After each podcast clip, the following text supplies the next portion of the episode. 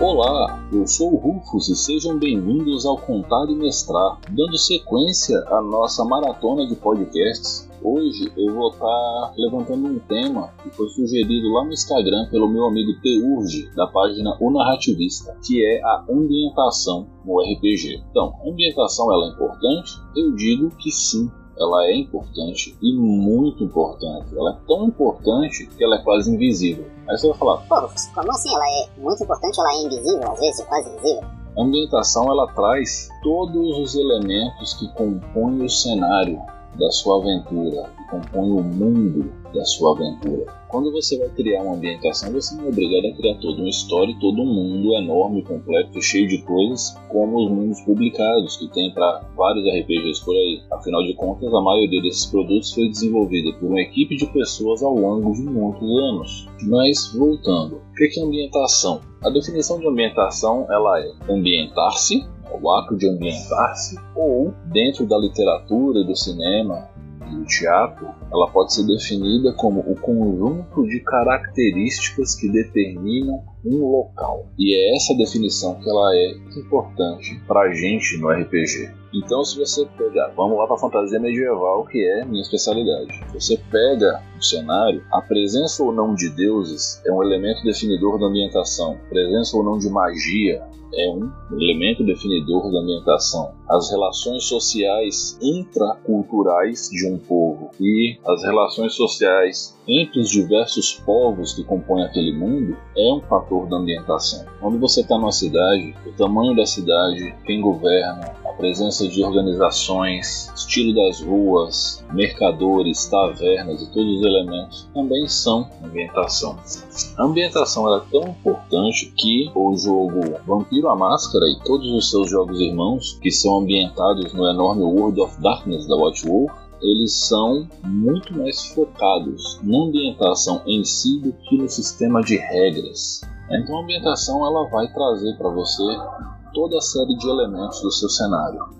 Se você responde todas as questões que o seu mundo pode te propor ou propor aos seus jogadores já de cara na apresentação do mundo, provavelmente a sua ambientação ela não é flexível o suficiente para caber uma aventura de RPG dentro dela, porque ela já tem tudo respondido, tudo localizado, tudo alocado, tudo estável demais. Como eu disse no podcast passado, o mundo de RPG ele é um mundo lascado, de certa forma, apresentado de uma maneira interessante. Então você pode ter até criado uma ambientação bastante interessante do ponto de vista literário, mas do ponto de vista de criar um jogo, criar uma história de desafios, superações, até seguindo a jornada mitológica do herói, do Joseph Campbell, talvez o seu mundo não sirva se ele responde todas essas perguntas de maneira efetiva, direta e sem margem para argumentação. Então, crie, mas pense na ambientação como se fosse o pano de fundo da pintura que vai ser o conjunto da sua aventura. Já que essa pintura ela vai ser feita por você e seu grupo de jogadores, é muito interessante que você, como mestre, já que você vai apresentar a base da história a ser contada, a base do mundo e os principais problemas a serem desenvolvidos, pense que você está pintando o fundo da tela, os elementos de horizonte, a cor que está lá no fundão, tudo isso faz parte, mas até a própria tela em si, onde vai ser pintado, também faz parte da ambientação. E esse tecido em si, ele é o mundo onde você vai desenvolver a presença de montanhas, rios, mares, reinos, cidades-estado, toda e qualquer coisa por onde possa estar passando a aventura. Então, antes de você chegar e mostrar um monte de desenho massa que você achou na internet ou que você mesmo fez, se você for um bom desenhista, antes de colocar uma música, antes de partir para descrição um loco, comece a pensar assim, como é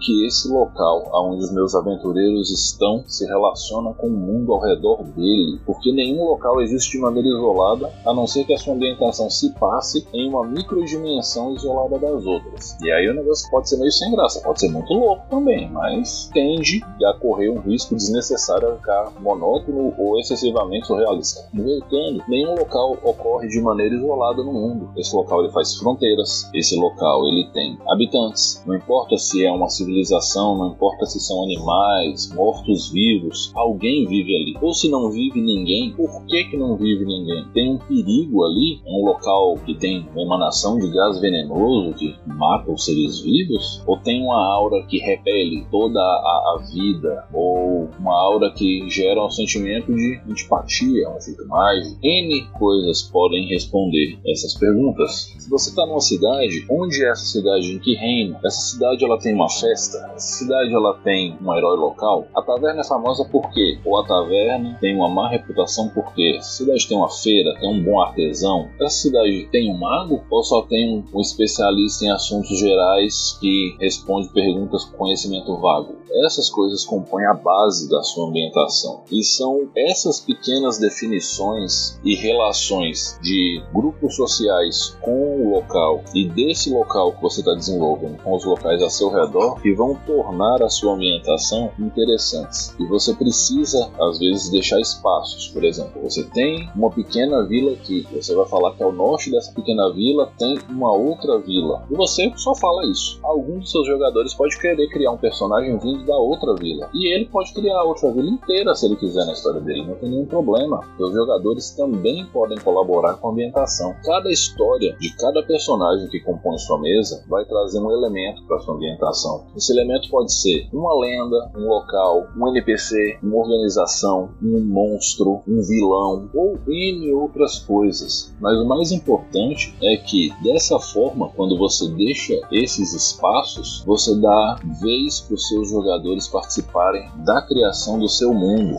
colorirem essa tela, botarem os desenhos, os tons que eles desejam. E isso vai ser muito importante lá na frente, quando você estiver desenvolvendo a aventura e você quiser adicionar profundidade a esses personagens. Porque uma coisa é o grupo viajar pelo mundo e parar em tavernas aleatórias ou fazer acampamentos aleatórios. Outra coisa é o grupo, no meio de uma viagem, parar na cidade do guerreiro e se hospedar na casa dos pais do guerreiro. É o grupo atravessar o bosque do druida e lá eles pararem para conversar com outros druidas da ordem dele. É o grupo poder recorrer ao mestre que treinou o seu mago para que ele possa ajudar a decifrar um texto antigo e obscuro. Esses elementos podem vir dos seus jogadores. E você, como mestre, você tem o dever de receber esses elementos e desenvolvê-los junto com seus jogadores. Porque você não vai estar só enriquecendo a sua ambientação, você vai tornar a sua aventura muito mais interessante e vai gerar uma satisfação para os seus jogadores muito maior. Ao longo da, da minha carreira de mestre de RPG, por assim dizer, é, eu já tive experiências em desenvolver personagens completamente sem história e criar a história desses personagens junto com os jogadores durante a aventura e começar a aventura com as histórias dos personagens sendo contadas pelos jogadores desses personagens para mim. A primeira situação ela é interessante, mas ela invariavelmente ela gera resultados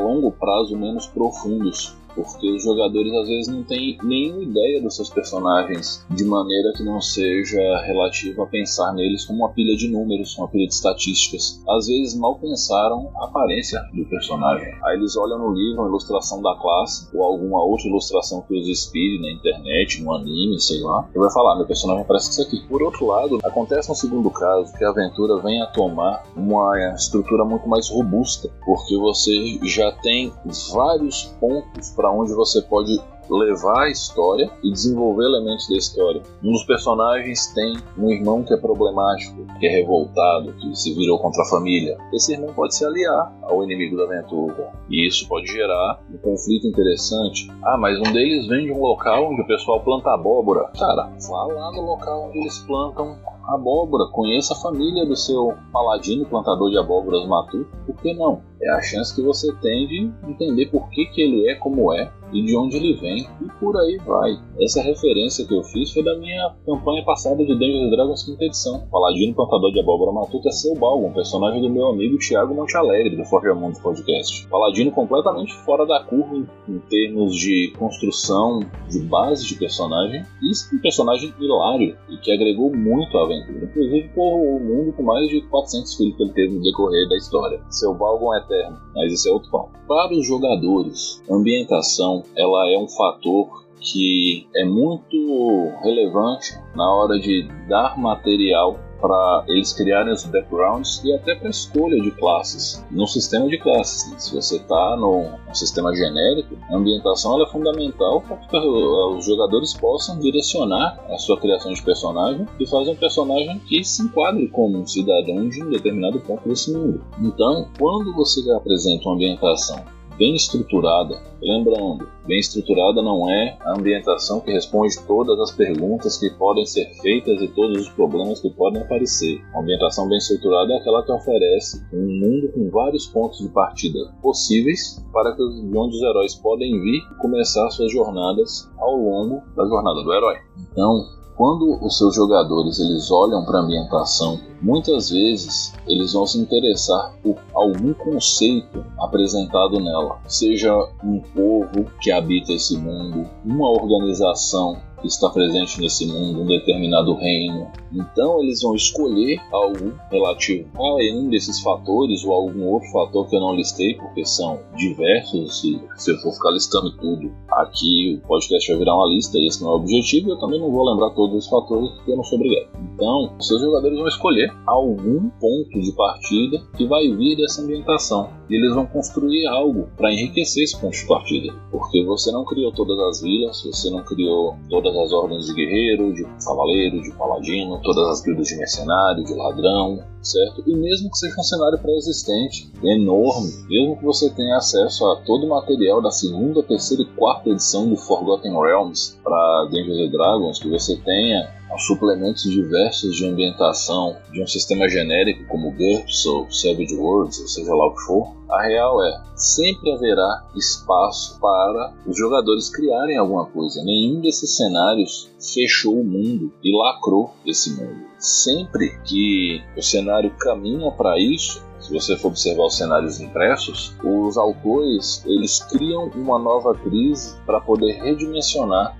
o cenário. E às vezes essas crises são cataclismos realmente incríveis que vão dizimar populações, criar novas raças, afundar continentes, fazer surgir novos continentes e por aí vai. E essas coisas acontecem para que o jogo não morra. E isso é uma lição que nós, quanto criadores de mundos, temos que aprender. Nosso mundo, se a gente chegar num ponto, um mundo de nossa criação, não importa se ele é um medieval, não importa se ele é cyberpunk, steampunk, mundo de horror Lovecraftiano, ou seja lá o que for, o que ele não pode ser é um mundo estático, estável e que apresenta baixa movimentação interna num nível em que simplesmente os problemas são resolvidos por inércia. Então, quando a gente criar um mundo, a gente tem que ter noção de que vai ter alguma coisa que faz esse mundo andar de tempos em tempos exemplos de problemas que fazem os mundos andarem e que redimensionam esses mundos quando se tornam críticos, eu posso trazer as guerras de proporção global do cenário de Dragonlance e Dungeons Dragons, eu posso trazer a própria Tormenta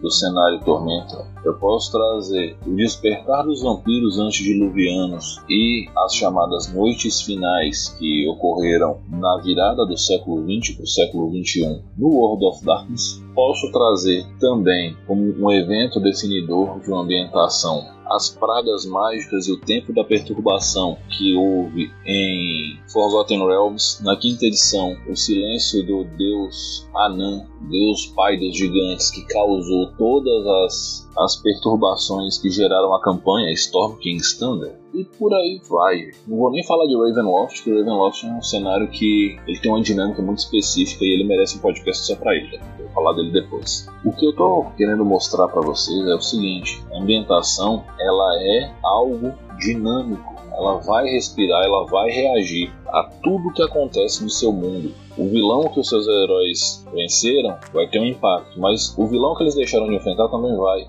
A não ida deles em certo local vai. E N outros fatores. Existem diagramas complexos sobre relação de causa e consequência, mas você pode simplesmente responder essas questões de maneira que mais lhe agradar ao longo de seus momentos de reflexão sobre como desenvolver sua campanha. Bom, ambientação é isso. É um negócio fluido, dinâmico, criado de maneira coletiva entre um mestre e seus jogadores. A ambientação ela vai gerar todo o, o feeling básico do jogo. E a ambientação ela não é criada do dia para noite. Você não é obrigado a criar sua ambientação de uma única sentada em um único estalo. As ambientações mais icônicas do RPG todas foram desenvolvidas ao longo do tempo. Então, se dê ao prazer de criar, de ver o que acontece, de ver como os seus jogadores respondem às perguntas do seu mundo, às perguntas e aos mistérios que você vai criando. Criar ambientação é uma das coisas que eu mais gosto, que eu mais acho divertidas dentro do RPG. É realmente, do meu ponto de vista quanto mestre, é incrível e extremamente prazeroso.